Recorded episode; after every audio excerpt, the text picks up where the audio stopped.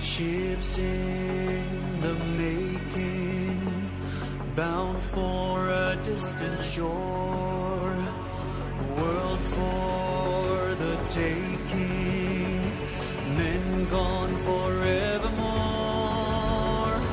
boarding and setting sail. Sexto Continente. Dirigido por el obispo de Orihuela, Alicante, Monseñor José Ignacio Munilla.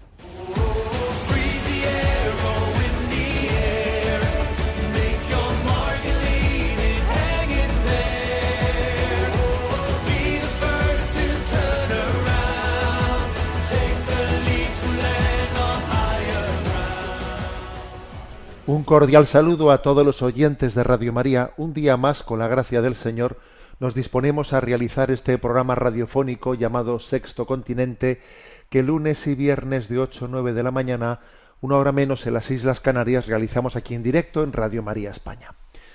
Bueno, voy a comenzar el programa de hoy con algo que es, pues que no es usual, ¿eh? que es haciéndome eco del estreno de una película que se va a estrenar el próximo viernes que yo creo que es, pues, valga la, valga la redundancia y ahora entenderéis por qué lo digo, un gol al demonio, un gol que se le mete al demonio en el mundo cinematográfico. Me refiero a una película sobre el demonio, precisamente, Nefarius, una película ya estrenada en Estados Unidos que se estrena este viernes en España. Yo tuve oportunidad de verla en un pase pues hace un tiempo y me quedé impactado diciendo, madre mía, mm, qué película se ha colado aquí, ¿eh? qué gol se le ha metido eh, al demonio en esta, en esta película. Bueno, mm, obviamente sin hacer spoiler, no me hago eco de, de, algunas cuestiones ¿no? en torno a esta película. Pues yo obviamente os animo a verla porque creo que es algo inusual. Posiblemente eh, ya sabemos que el cine tiene cierto morbo hacia la demonología, pues porque, eh, porque, vamos, sencillamente como existen películas de terror, algunos hacen incursiones en el tema de exorcismos y demonios, pues para desde ahí también trabajar esa vena morbosa y, de eh, amor por el susto y el miedo, pero esto no tiene nada que ver, ¿me explico? ¿Eh? O sea, nada que ver con, con ese recurso del miedo. No van por ahí las cosas. La cuestión es distinta. El tema es pues que un asesino en serie va a ser ejecutado en una prisión de Oklahoma por matar a seis personas. Y claro, resulta pues que ese hombre estaba eh, poseído por el, por el demonio, el cual el demonio le había llevado ¿no? a hacer también esos, esos asesinatos en serie. Y entonces, unas horas antes de su ejecución, un psiquiatra le visita en la prisión tiene que evaluarle psiquiátricamente. Si, si el psiquiatra le declara mentalmente enfermo, entonces se va a librar de la silla eléctrica. Pero si no es así, entonces le va a ejecutar, ¿no? Eh, claro, ese criminal eh, asegura que está poseído por el demonio y entonces mm, comienza allí una especie de diálogo teológico eh, entre el psiquiatra, que es ateo, ¿eh? que el psiquiatra representa la mentalidad de nuestros días, ¿no? Con, con, ese hombre, con ese recluso, claro, pero estaba hablando fundamentalmente con el demonio, ¿no? Entonces se produce allí pues una, un diálogo que por otra parte uno puede decir, uff, igual es una película difícil de entender. No, no, ni mucho menos. A mí me ha recordado, por una parte, me ha recordado a, a dos películas. A una muy antigua que los, que ya pintan canas se acordarán de ella en España, Doce hombres sin piedad, ¿eh? en que dentro se, desarrollaba de dentro de una sala allí unos diálogos. Esta película se desarrolla dentro de, eh, pues de, de, una celda, ¿eh? de una celda en, en diálogo, pero la verdad es que han conseguido que sea, que sea ligera, ¿no?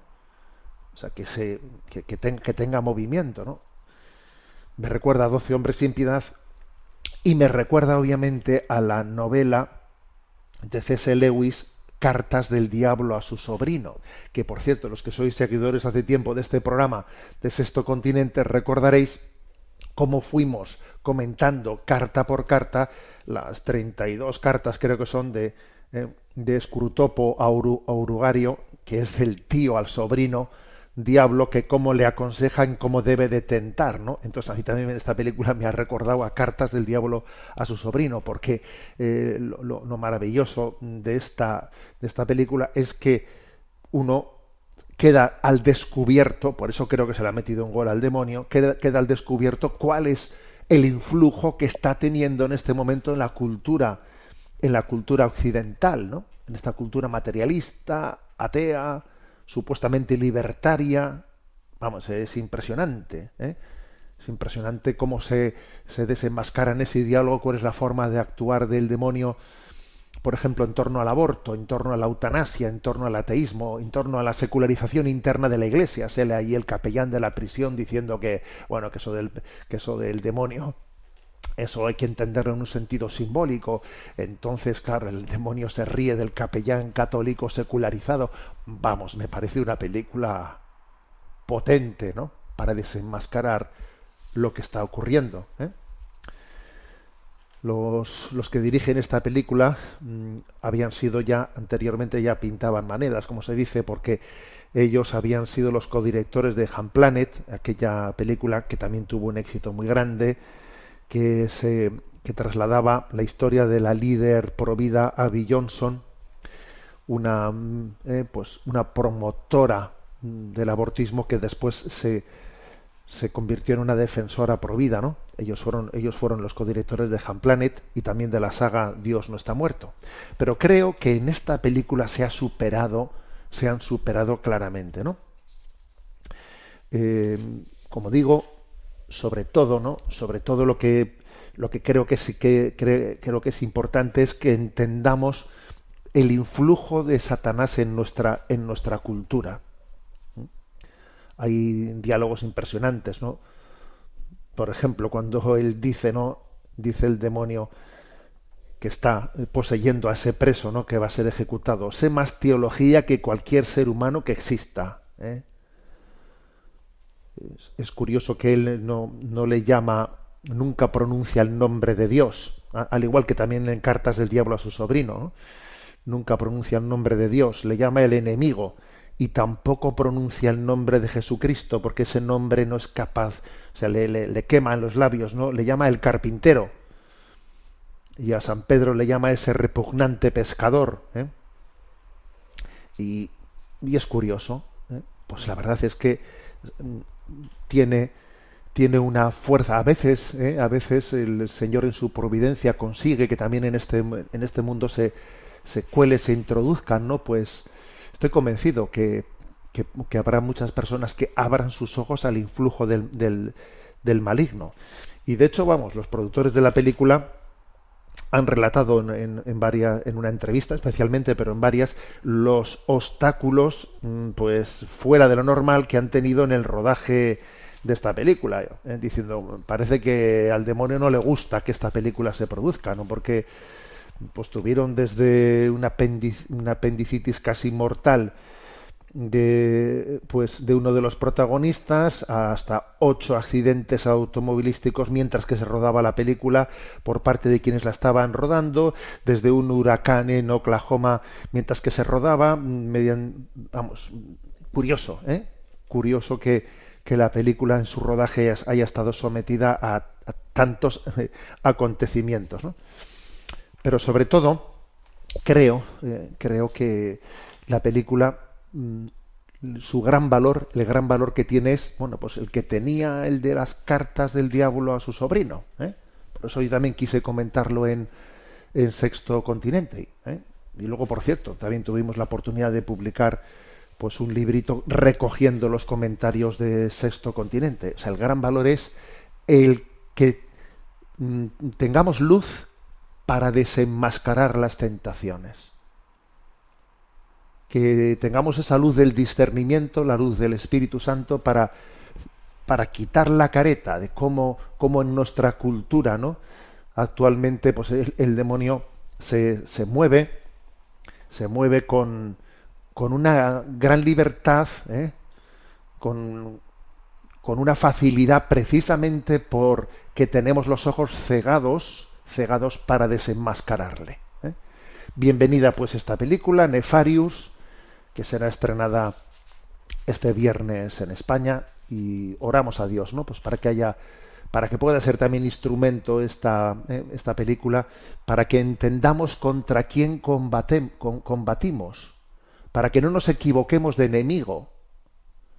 Nuestra lucha no es contra la carne y contra la sangre, nuestra lucha es, como dice la carta a los Efesios, nuestra lucha es contra los espíritus malignos. No nos equivoquemos de enemigo, que cuando uno se equivoca, enemigo no, da una. No te equivoques de enemigo, nuestro enemigo es Satanás y sus ángeles, ¿no? Sexto Continente es un programa que tiene interacción con los que sois usuarios de redes sociales en Instagram y en Twitter a través de la cuenta arroba obispo munilla, con los que sois seguido, con los que sois usuarios de Facebook a través del muro que lleva mi nombre personal de José Ignacio Munilla. Los programas anteriores de Sexto Continente están a vuestra disposición en el podcast de Radio María y también en las plataformas de iVoox, de Spotify y además también recientemente pues hemos comenzado también a subirlo en el canal de YouTube. ¿eh? Este programa se sube en el canal de YouTube de En ti confío. ¿eh? Y también decir que en la página web multimedia www.enticonfio.org ahí están enlazados pues eh, los programas anteriores. Bueno, y dicho esto, voy a introducir un tema un tema, bueno, que, que es curioso, porque del cual pocas veces solemos, ¿no? solemos reflexionar sobre él. En la revista Antorcha, la Antorcha, que ya hice referencia a ella en algún programa anterior, en el último número, que son, son si no me equivoco, cuatro números anuales los que los que edita la revista Antorcha, en el último era sobre salud mental. Y entonces tenía, tiene artículos interesantes sobre salud mental. Y en concreto hay una entrevista a un eh, franciscano, a un religioso franciscano, llamado Luis eh, Oviedo, que es profesor de, de la Facultad de, la Pontificia Universidad Antoniana de Roma, y que ha dedicado pues los últimos años de su vida a estudiar los beneficios de la fe cristiana para la salud y la calidad de vida. Curioso esto, ¿eh? O sea, ¿qué beneficios tiene la fe, la fe cristiana, ¿eh? para, digamos, la, nuestra salud, eh, salud eh, psíquica y salud física? ¿Qué beneficios tiene? Y, fijaros que es un tema muy estudiado a nivel mundial. De hecho, se calcula que puede haber más de 3.000 artículos específicamente. Sobre el tema de beneficios de la fe cristiana sobre la salud y calidad de vida, y hay unos 20.000 artículos escritos sobre religión y salud en publicaciones científicas. Luego, esto es un tema que está más estudiado de lo que parece, ¿no? y la inmensa mayoría de todos esos artículos en publicaciones de, medicina, de psicología, hablan de el efecto positivo de la fe religiosa en la salud. ¿De dónde nace ese efecto positivo? Pues habría fundamentalmente dos, eh, dos clases de efectos. En primer lugar, ¿no? lo señala en esta entrevista, es la ayuda que presta la religiosidad, la fe, en una situación difícil o negativa. Eh, pues cuando uno está viviendo pues una prueba fuerte, de un duelo, de una enfermedad, de cómo afrontar un fracaso, de cómo afrontar los reveses de la vida, que están ahí sí o sí, siempre, ¿no? Pues esperándonos, pues digamos la, la fe, la religiosidad, pues es un recurso importante importante de cómo encajar, de, de ayudarme a encajar los reveses de la vida. Y eso tiene consecuencias para la salud, para la salud y para mm, psíquica y para la salud también mental, ¿no? Y en segundo lugar, no se trata únicamente de ayuda en situaciones negativas o de dificultad, sino en segundo lugar es eh, lo que es lo que él llama el florecimiento, el florecimiento que es que esa visión religiosa me ayuda a tener una, un desarrollo, un desarrollo de mis capacidades, de, los dones que, de los dones, de los talentos, desde el sentido que uno va descubriendo vocacionado en la vida, voy descubriendo que tengo una vocación y entonces voy desarrollando, ¿no? Voy, voy desarrollándome como, como no lo hubiese hecho si no hubiese llegado a descubrir ese sentido vocacionado de mi vida. Son, digamos, los dos tipos de efectos ¿no? positivos que tiene. El cómo reaccionar ante situaciones eh, de grandes pruebas y además descubrir un sentido vocacionado en la vida que me ayuda a dar lo mejor de mí mismo, ¿no? Son los dos conductos por los que la religiosidad acaba teniendo un influjo positivo. ¿eh? Obviamente en estos estudios, en todos estos miles de artículos, también por supuesto hay artículos que hablan del el riesgo de determinadas formas religiosas, de tendencia sectaria, etcétera, que tienden ¿no? Eh, a neurotizar y a a crear problemas, que también existe eso, por supuesto, ¿no? Pero la inmensa mayoría ¿no? de esos artículos pues hablan de, de esa relación positiva, ¿no? Eh, esto puede tener, eh, estos estudios o esta forma de, abordar las cosas puede tener mm, su riesgo, sí, el riesgo que puede tener es confundir la religión con una especie de, de librito de autoayuda, ¿no? Eh, en el sentido de que mi interés por, por la religiosidad sea de tipo pragmático. Me interesa la religiosidad, eh, pues porque, bueno, pues de ella soy capaz de, de obtener beneficios para mi salud. Bueno, ese, esa utilización de la religiosidad en plan pragmático es un riesgo y de hecho es lo que intenta hacer la nueva era Solo que la nueva era, más que utilizar la religión, lo que hace es reinventarla, ¿no? Al servicio de esa especie de bienestar, de bienestar interior, ¿no? Y nosotros obviamente no podemos caer en eso. Por cierto, el Evangelio de hoy es ese Evangelio en el que me refiero de, eh, pues de, este lunes, ¿no? En el que hacemos este programa de Sexto Continente. El Evangelio de hoy, pues, mm, eh, nos, nos lleva a ese escenario del, del exorcismo que realizó Jesucristo en la región de los Gerasenos. ¿eh? Y entonces, eh, allí en ese momento, eh, cuando Jesucristo expulsa, se enfrenta ¿no? con ese demonio que, que estaba em, haciendo, o sea, que estaba llegando a romper cadenas y romper cepos que tenía, que tenía una fuerza sobrehumana, cuando Jesucristo le expulsa, le manda a una piara de cerdos que se avanzan, se, se precipitan por el acantilado y entonces los habitantes de aquel lugar, los gerasenos, eh, no, se quedan muy contentos, porque más que poner el acento en que el, pues había sido el mal había sido vencido, pues empiezan a decir, no sé si esto nos ha sido práctico, porque es que hemos perdido una piara de cerdos inmensa. Entonces a Jesús casi le dicen, oye, vete de aquí. Eh, o sea, más bien le, le, dicen, vete que, o sea, preferimos llegar a un, un, puntito intermedio. O sea, yo prefiero que el mal esté aquí cerca, pero que no pierda yo aquí mis piedras de cerdos, ¿no? O sea, claro que existe, ¿no? El riesgo de utilizar, ¿no? De pretender utilizar la religiosidad no para luchar contra el mal, sino, eh, no, obviamente existe ese riesgo. ¿Eh? como una utilización pragmática. No. obviamente hay que desenmascarar eso.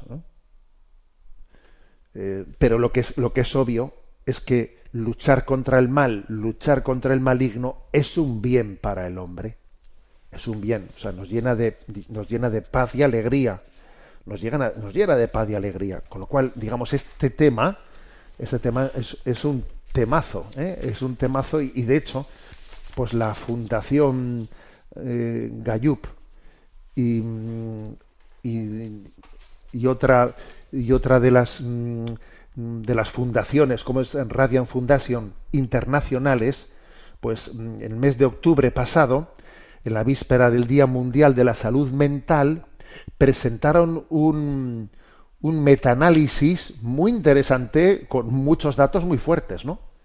Además, en, esto fue presentado en vísperas del Día Mundial de la Salud Mental y claro, el contexto es de que existe una crisis mundial de salud mental muy importante Y entonces estas fundaciones dijeron que no nos podemos permitir el lujo de pasar por alto ningún aspecto de la vida que pueda mejorar la salud mental. Y entonces ellos dicen, a ver, atentos, que en este estudio tan serio, que es un estudio que está hecho, una encuesta mundial realizada a lo largo de 10 años en 140 países, habiendo entrevistado a 1.470.000 personas, fijaros bien, es una encuesta impresionante.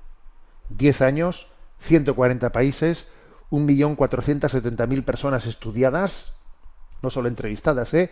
sino estudiadas por Gallup y por, la, y por Radiant Foundation, cuyo informe se hizo público en vísperas del día, del día Mundial de la Salud Mental en octubre. A ver, pues esto es un estudio muy interesante. ¿eh? Allí en ese estudio se mide las emociones positivas, la vida social, el optimismo, el compromiso comunitario que se deriva, que se deriva de la religiosidad de quienes eh, son estudiados, ¿no? Entonces, traducido en datos, traducido en datos lo que dicen, a ver, hay, ellos contabilizan, ¿eh? Puede haber en este momento en el mundo unos 100 millones de personas que precisamente porque se identifican como religiosas tienen más recursos en momentos de necesidad para acudir a ellos en los momentos de prueba. Esas 100 millones de personas en situaciones de prueba y de dificultades tienen recursos que si no fuesen religiosas no los tuviesen. ¿eh? Y también identifican otros 160 millones de adultos en todo el mundo que, que tienen, están teniendo eh, experiencias eh, positivas que les enriquecen y que les hacen desarrollar sus talentos y sus cualidades porque están metidos en montones de iniciativas llevadas a cabo ¿no? por las por, las distintas religiones de todo el mundo, pues que les están también dando una, un equilibrio interior y una salud mental superior a que si no tuviesen esa experiencia religiosa. Eso es, es em, dos, digamos, dos datos así objetivos que hacen, que hacen esta, este estudio. O sea, hablan de 100 millones de personas que tienen que tienen posibilidades concretas de, cómo afrontar problemas y ¿eh? a dónde recurrir y 160 millones que están eh, desarrollando capacidades de, vocacionales, etcétera, que, les dan, eh, que son fuente de salud para ellos, ¿no? Bueno, entonces, ¿dónde están los factores según esta, este metaanálisis hecho por Gallup y por Radiant Fundación? dónde están las claves eh? de por qué se produce ese efecto positivo en la, en la espiritualidad. Eh? Entonces, pues son cinco claves, según este estudio. La primera dice, afrontamiento positivo y un sentido de propósito en la vida. A ver, pues la primera, traducido esta expresión, así un poco compleja, es la, del la clave del sentido de la vida, ¿eh? la clave del sentido. Para poder dar lo mejor de nosotros mismos, uno tiene que haber descubierto que la vida tiene un sentido. Es que si lo que hago no sirve para nada, si no me lleva a ningún lugar, si de lo que se trata únicamente es de sobrevivir día a día, es que es muy difícil mm, dar lo mejor de nosotros mismos. Es que es que obviamente es muy difícil ¿eh? recibir motivación. Es decir, a ver, aquí hay una clave, es la del sentido de la vida. Solo cuando el hombre tiene un por qué y un para qué, es cuando es capaz de dar lo mejor de sí mismo. Solo cuando sabemos de dónde venimos, de dónde vamos, entonces somos capaces de desarrollar nuestras capacidades. Y si no, las tenemos ahí enterraditas y obviamente no, y, obviamente eso acaba en detrimento de nuestra salud espiritual, de nuestra salud psíquica, de nuestra salud mental y de nuestra salud biológica. Porque al final lo psico, ya sabemos la relación psicosomática tan grande que existe en nosotros. Ese es el primer factor clave. El segundo dice, conexiones sociales basadas en la fe. Así lo dice este, ¿eh? este estudio este metaanálisis. Conexiones sociales basadas en la fe. claro, mm, la, vivencia religiosa hace que esto nos dé muchas relaciones. Por ejemplo, ahora mismo nosotros estamos hablando en este programa. Este programa de Sexto Continente es una, bueno, pues una, una concreción de lo que son conexiones sociales basadas en la fe.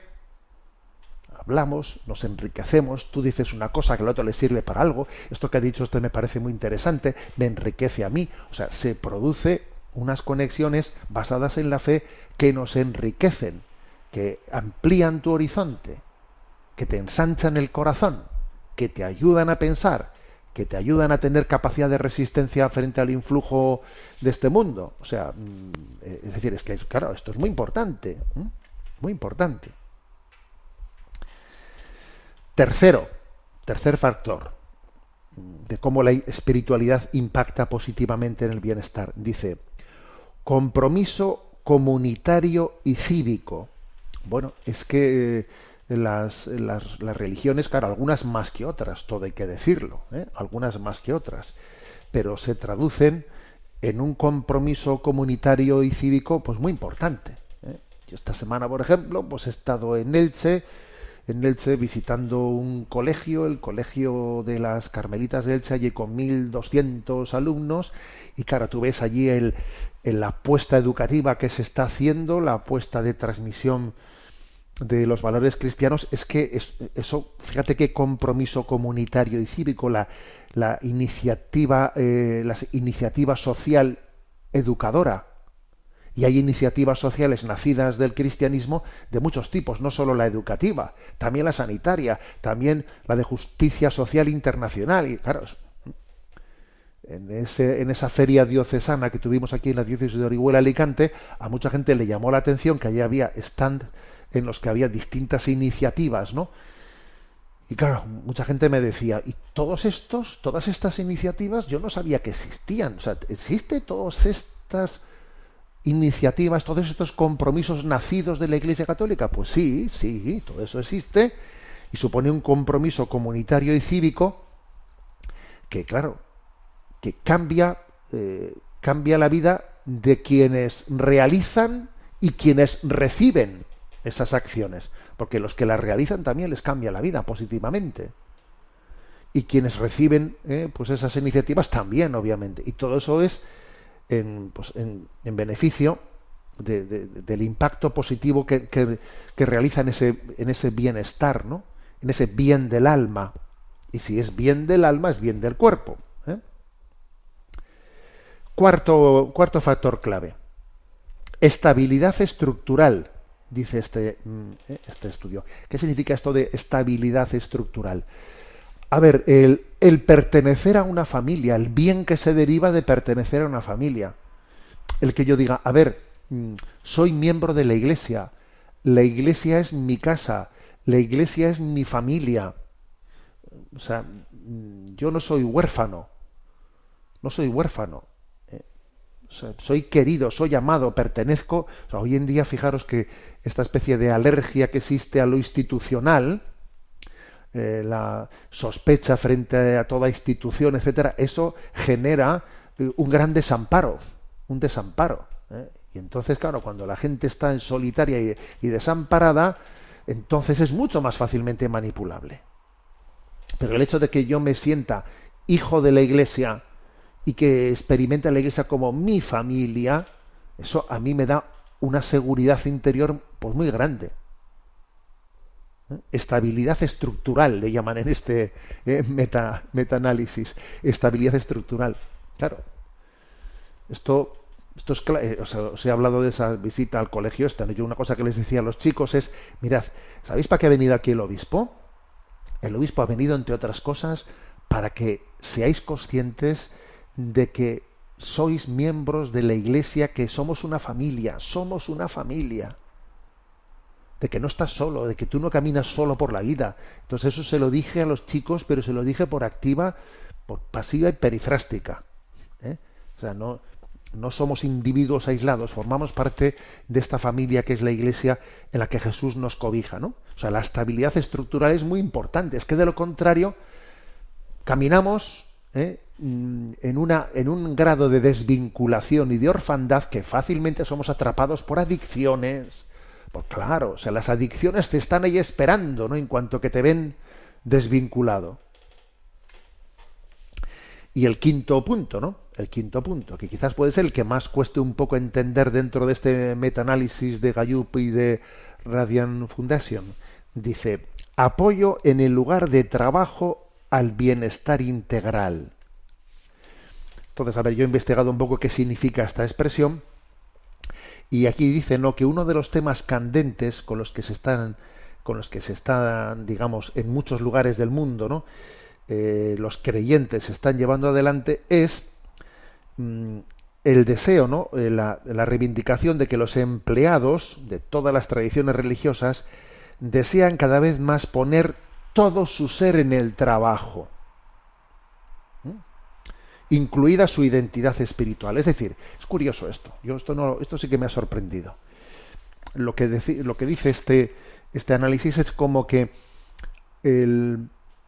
los trabajadores religiosos, o sea, aquellos que son creyentes de las distintas religiones en todo el mundo, porque este estudio es, es de todas las religiones del mundo, ¿no? Y se han, se han hecho un estudio de 1.470.000 personas. Lo que viene a decir es que los trabajadores llevan también, aspiran a llevar también a su trabajo su, su ser religioso, o sea, su convicción religiosa.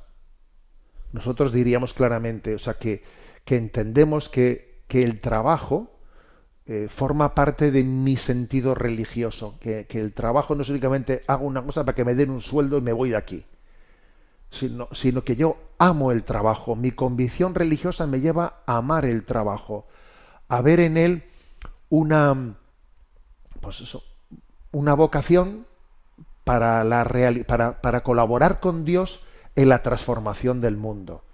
Y claro, ver esa vocación en el trabajo te cambia la vida, te cambia, claro, es que no, no, tiene nada que ver trabajar de una manera o de otra, es que, es que te cambia, te cambia el panorama, ¿no? Bueno, en definitiva, estos son los cinco factores, los cinco factores que, que este metaanálisis ha detectado como claves para que la, religiosidad eh, derive, eh, derive en, un factor importante de, de, salud espiritual y salud mental y salud integral. Es curioso, ¿no? Es curioso que mm, pues que, que ese metaanálisis pues mm, se haya publicado, fijaros qué pedazo de esfuerzo realizado eh, durante 10 años, ¿no? Con 1.470.000 personas estudiadas, ¿no? Y, mm, ¿Habéis escuchado mucho eco de esto en los medios de comunicación? Pues yo creo que lo lógico es, hombre, algo, algún eco habrá tenido, pero lo lógico es que hubiese tenido un eco muy superior, ¿no? Porque, pues porque no, no, no es un tema menor, ¿no? Bueno, pues este es el, el tema que os, la cuestión, vamos, el tema de fondo en el programa de hoy que os quería, que os quería compartir, ¿no? Eh, agradecemos también a la revista Antorcha el que nos haya facilitado esta reflexión. Y vamos a tener ahora eh, pues un momento de oración. Eh, la Fundación Canto Católico, la Fundación Canto Católico nos ofrece este Beni Creator, Beni Creator Spiritus tan bello que vamos a escuchar. Beni Creator Spiritus tuorum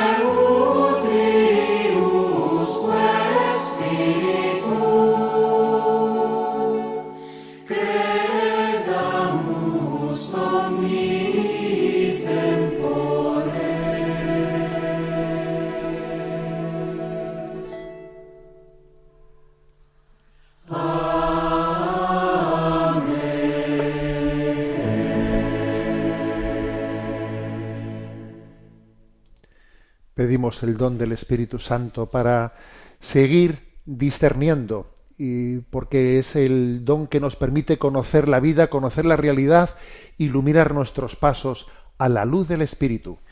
Y eso es precisamente lo que ahora vamos a hacer, ¿eh? porque tenemos nuestro momento para la intervención de los oyentes. Sabéis que hay un correo electrónico habilitado que es sextocontinente arroba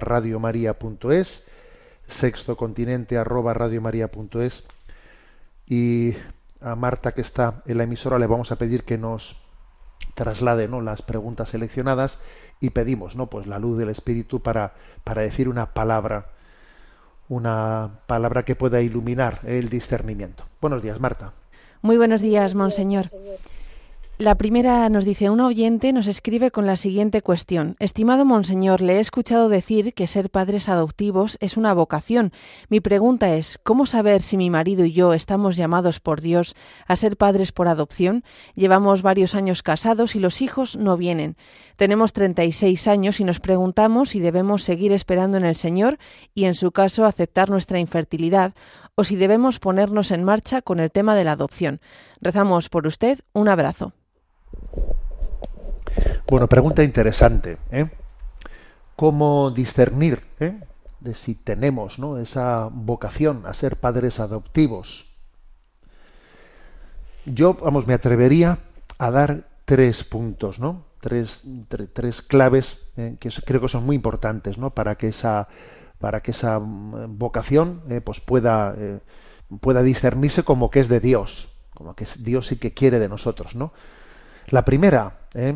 la primera clave, yo creo que la, la vocación a ser padres adoptivos no tiene que nacer prioritariamente y sobre todo y mucho menos exclusivamente de mi deseo de maternidad y de paternidad y de mi sufrimiento o frustración por no haber podido mm, tener hijos naturales, sino que debe de nacer de el deseo de hacer de hacer un bien, de, de poder responder a la necesidad de, de una familia de esos niños que vamos a adoptar.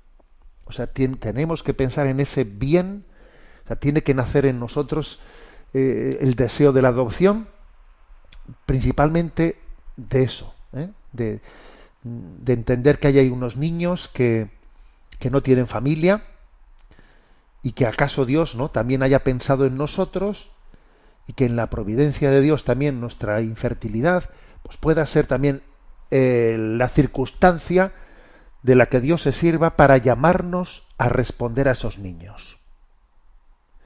Priorizar el bien de los niños sobre nuestro deseo de paternidad.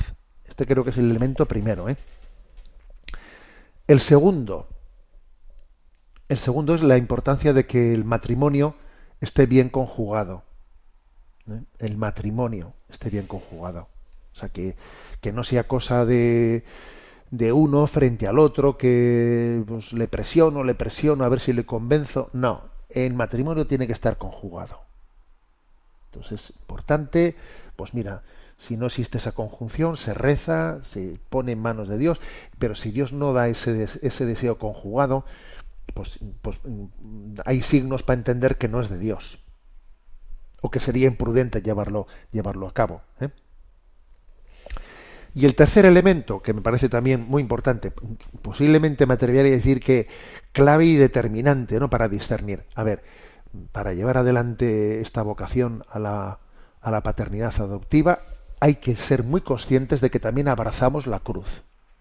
De que abrazamos la cruz, porque, porque es obvio que, mm, que esto, esto lo estamos viendo continuamente, que los hijos adoptados, como es lógico, bueno, como es lógico, sí, sí, como, como es esperable, vienen con todas las heridas que se han generado en ellos por las circunstancias familiares que se han vivido pues desde una gestación que fue muy pues muy terrible, desde una situación familiar, o sea, todo eso ha, ge- ha generado heridas y, y configura, ¿eh? y esas heridas configuran esa, esa psicología que va a requerir de, de un abrazo a la cruz muy grande por parte de los padres adoptantes.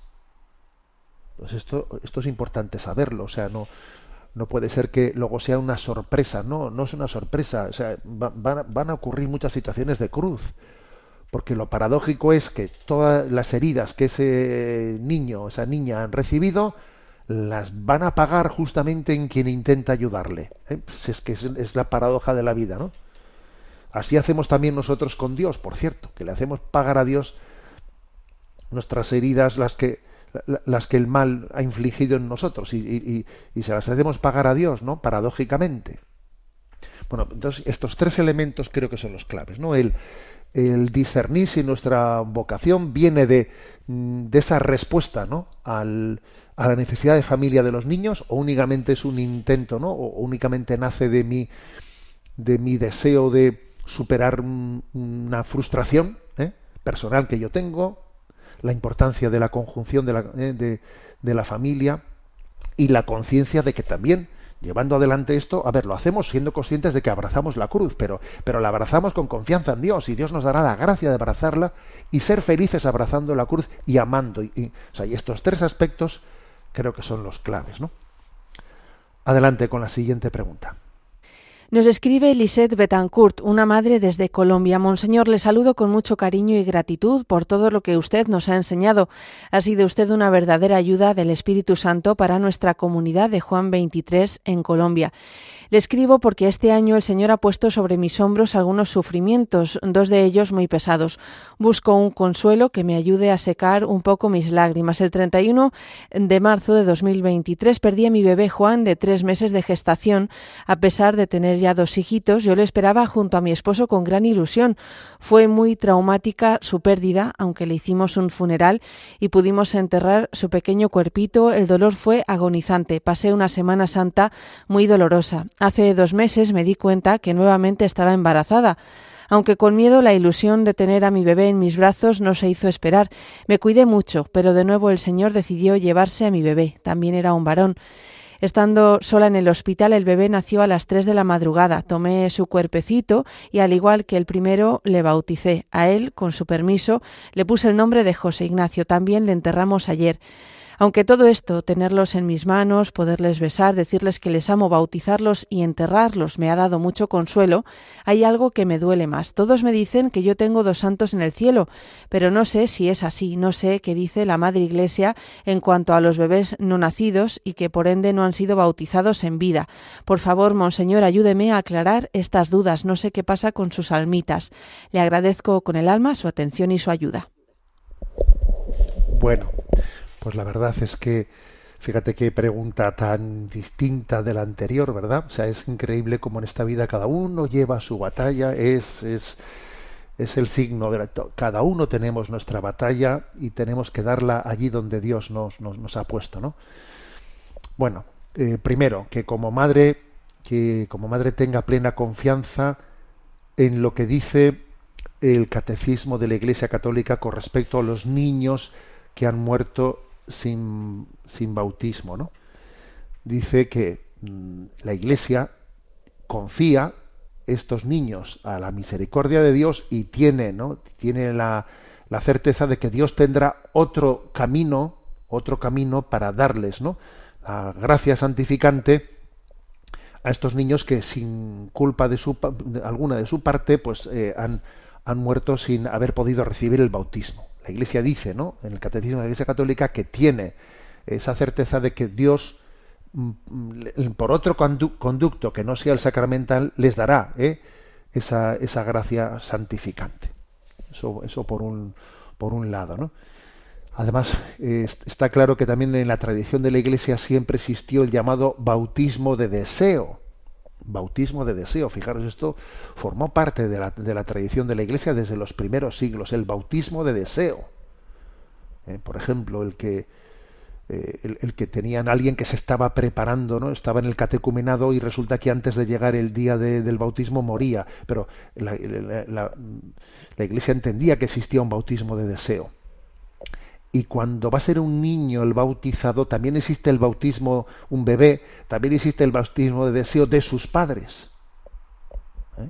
Y es obvio que esta madre que, comparte este sufrimiento tiene un fortísimo ¿no? deseo de ese bautismo. Luego, también ella lo- lo- los ha bautizado, ¿no? O sea, es, es tan, digamos, eh, Dios se ha servido del deseo de esa madre o de esos padres para poder darle la gracia santificante del bautismo, aun sin haber recibido eh, pues, mm, pues el, sacramento. ¿eh? Y luego, pues voy a compartir con ella un texto de San Agustín, eh, que es impresionante. Son unas palabras que San Agustín pone en labios de un niño, de un niño que ha muerto y que el niño se dirige a su madre.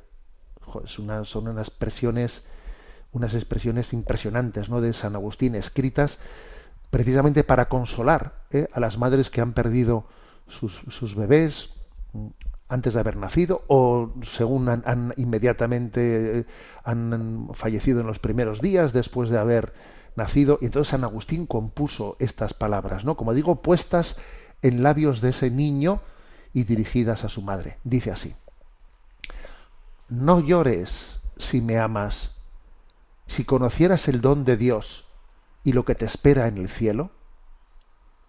Si pudieras oír el cántico de los ángeles y verme en medio de ellos, si por un instante pudieras contemplar como yo la belleza ante la que palidecen las bellezas, me has amado en el país de las sombras y no te resignas a verme en el de las realidades eternas? Créeme, cuando llegue el día que Dios haya fijado para que vengas a este cielo donde yo te precedo, volverás a ver a quien siempre te ama y encontrarás mi corazón con todas las ternuras purificadas. Me encontrarás transfigurado, feliz, no esperando la muerte, sino avanzando contigo por los senderos de la luz. Por tanto, madre, enjuga las lágrimas y no llores si me amas. Impresionante ese texto eh, de San Agustín, un texto que obviamente pone el acento ¿no? en, esa, en ese gran consuelo de la vida eterna que Cristo, que Cristo nos, nos promete. Bueno, aunque sea brevemente, vamos también, porque es que el último programa hubo un pequeño incidente, ¿no? Cuando, cuando nos pusimos a comentar el DOCAT, resulta que hubo un problema, un problema a la conexión y ahí se quedó frustrada el comentario. Estamos en el punto 318 del DOCAT y pregunta, ¿puede la Iglesia modificar su doctrina y adaptarla al espíritu de los tiempos? ¿Eh? Una pregunta importante, ¿no? Esta pregunta la harían los del sínodo alemán. ¿eh?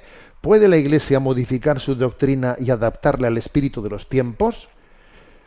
Responde, las verdades de la fe no están a disposición de nadie. No son el resultado de mayorías, sino que existen con independencia de su grado de aceptación. La Iglesia no reescribirá jamás su credo, ni alterará el número ni el contenido de sus sacramentos, ni aumentará o reducirá los diez mandamientos. Tampoco alterará la forma original de su liturgia y de su oración. Ahora bien, dejando estos aspectos al margen, la Iglesia estaría pecando contra el Espíritu Santo si no fuera sensible a los signos de los tiempos en los que Dios nos habla en estos días. Las conclusiones que de aquí se extraen pueden servir para seguir profundizando y desarrollando la doctrina de la fe de la Iglesia, eso sí, sin sustituir nunca con disputas aquellos conocimientos ciertos de la Iglesia dogmas. La Iglesia está llamada, precisamente en su doctrina social, a adaptar cada vez mejor su excelente instrumental en función de los retos de las transformaciones sociales, políticas y económicas. Bueno, la pregunta, ¿eh? ¿puede la Iglesia modificar su doctrina y adaptarla al espíritu de los tiempos? Claro, por una parte uno lee Romanos 12.1, y no os ajustéis a este mundo, sino transformaos por la renovación de la mente. ¿A qué se refiere ese texto de San Pablo a los romanos? Que nosotros no podemos tomar como punto de partida en nuestro discernimiento para valorar el bien, el mal, para, para mm, discernir en prudencia qué caminos tomamos, no podemos tomar como punto de partida la sensibilidad del mundo. No. La sensibilidad del mundo habrá que tomarla en cuenta no para inspirar lo que pensamos, sino para ver cómo argumentamos para que el mundo, para, para que nuestra respuesta aclare las dudas del mundo. ¿Eh? O sea, la sensibilidad de nuestro tiempo no debe de ser la que genere nuestra propuesta. Nuestra propuesta tiene que estar generada desde la Sagrada Escritura y desde la tradición. Una de las barbaridades del sínodo alemán es que allí dijeron que eh, nuestra fe de dónde nace. Y ellos se atrevieron a decir de la escritura, de la tradición y del, de la- del census de la opinión pública. Eso que dijeron es una barbaridad, claro, eso es dejar de ser católico. O sea, nuestra fe nace de, o sea, la- la- la fuente- la- las fuentes de, de- desde la que nosotros iluminamos nuestra fe nace de la Sagrada Escritura de la tradición. No, la sensibilidad del tiempo en el que vivimos no es la que debe de configurar mi manera de pensar. Ahora, eso sí, yo debo de tener en cuenta la sensibilidad de nuestro tiempo, porque es importante en que en, mi manera de, de predicar el mensaje responda a las dudas que tiene el tiempo. Pero esta, esta diferencia, esta diferenciación, esta distinción que estoy haciendo es muy importante. O sea, la, sensibilidad mm, del momento. No, no es la que me debe de inspirar en lo que yo creo, sino la, la, que, yo debo de tener en cuenta más bien para entender eh, de qué manera debo de responder, para, eh, pues, para dar las teclas de las dudas que tiene el tiempo y los hombres que viven en este momento, ¿no? Esta diferenciación es importante, ¿eh? y creo que, que estamos sufriendo mucho, mucho, pues por, por no, por no verla con, con claridad, ¿no? Por ejemplo, la doctrina social de la Iglesia, tal y como este punto dice, es un ejemplo concreto de cómo a la hora de responder a retos y, a retos y a situaciones, la Iglesia desarrolla su discurso. Pero lo desarrolla en el sentido de que decir, a ver, estamos respondiendo a este tipo de problemas, por ejemplo, de migraciones, por ejemplo, de, de- de concepción del trabajo, eh, por ejemplo, de desigualdades entre los pueblos. Entonces, según la Iglesia va respondiendo a nuevos retos, va desarrollando más lo, que, lo que la escritura y la tradición han puesto en sus manos pero lo que es mortal de necesidad, ¿eh? lo que es mortal de necesidad, porque eso acaba con el cristianismo, es entender que mi sensibilidad, mis criterios morales, se tienen que inspirar también en lo que es, eh, digamos, el pensamiento dominante del tiempo en el que vivo. Entonces he muerto, entonces dejo de ser cristiano. Si el tiempo en el que vivo yo lo asumo como fuente de, inspiración de, mi- de mis valores, pues entonces he dejado de ser cristiano. Soy mundano. Vamos a llamar a las cosas por su nombre. Entonces creo que este es, este es el gran problema que estamos teniendo ¿no? a, día, a día de hoy. ¿eh? Que, que estamos asumiendo la, la- mundanidad. ¿eh? Bueno, tenemos el tiempo cumplido. Me despido con la bendición de Dios Todopoderoso. Padre, Hijo y Espíritu Santo. Alabado sea Jesucristo.